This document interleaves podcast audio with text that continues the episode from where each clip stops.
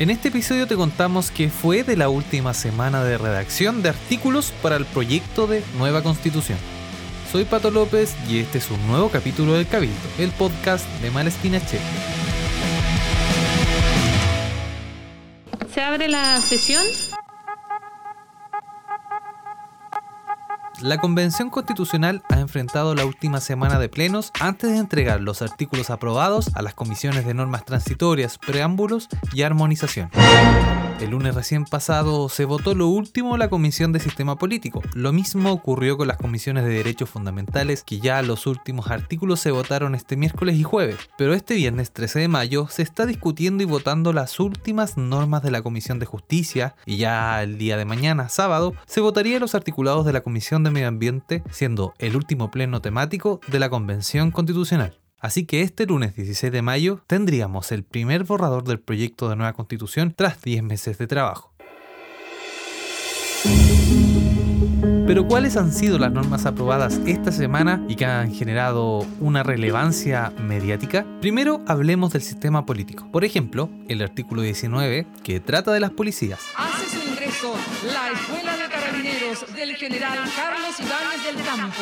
Este fue aprobado y dice que las policías dependen del ministerio que esté a cargo de seguridad pública y son instituciones no militares de carácter centralizado y presentes en todo el país. Este artículo generó diversos comentarios de constituyentes como Se aprobó hoy día en la convención quitarle el carácter militar a Carabineros de Chile y eso lo que va a generar es un debilitamiento de la institución con mayor presencia en las calles de nuestro país combatiendo la delincuencia. Nos parece que es un serio error Destacar que la norma que propusimos y que se aprobó por el Pleno eh, da cuáles son eh, los objetivos de las policías, que en este caso es resguardar la seguridad y también dar eficacia al derecho y por sobre todo el respeto irrestricto a los derechos humanos como una de sus funciones. La lógica del amigo-enemigo en la formación militar es muy distinta eh, al tipo de colaboración que la sociedad necesita. Lo que buscamos es tener una policía eh, que responda a un estándar de protección ciudadana. en doctrina eh, se avance mucho más en tema de derechos humanos, eficacia, eficiencia, modernización, que en estos debates que son bastante simbólicos, creo yo. Primero se dijo que eran instituciones civiles, ahora que son no mil- militarizadas.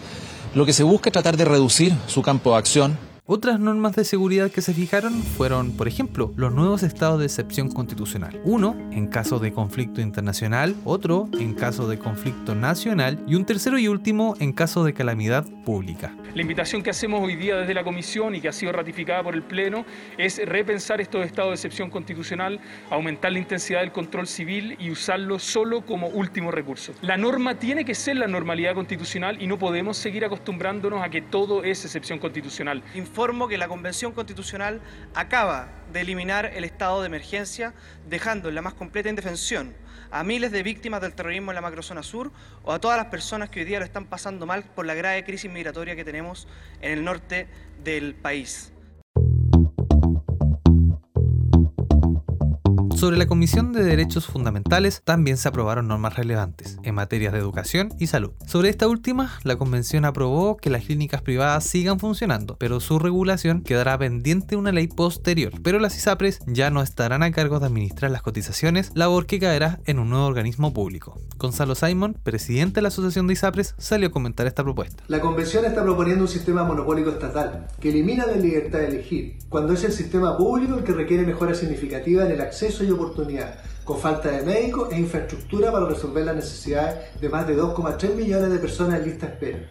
Por esto, aumentar la carga de afiliados es un salto al vacío para las personas. Y desde la misma convención comentaron este artículo. personas van a tener que tener suficiente plata para poder tener dos seguros.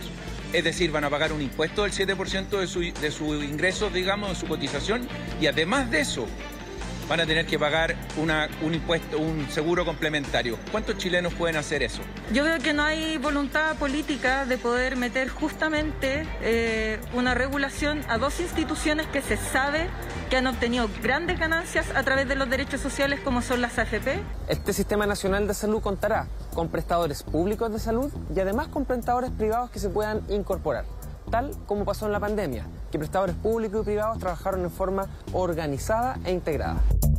en educación, se aprobó crear un sistema nacional de educación. Esta debe ser pública, laica y gratuita pero se rechazaron algunas normas respecto a los colegios subvencionados y privados.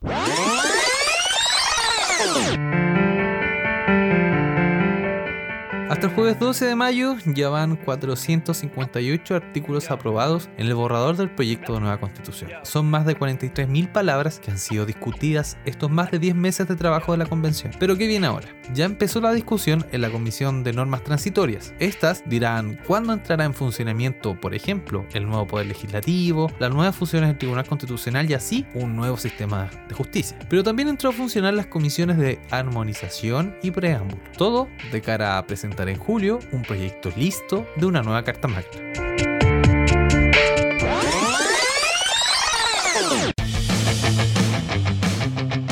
El Cabito es una producción original de Malespín. Puedes escuchar en todas las aplicaciones de podcast. Y si te gustó este capítulo, compártelo con alguien a quien le pueda interesar. Búscanos también en Twitter e Instagram como nuestro sitio web malespinacheck.cl y lupaconstitucional.cl. Este proyecto cuenta con el apoyo de Google News y Ninja.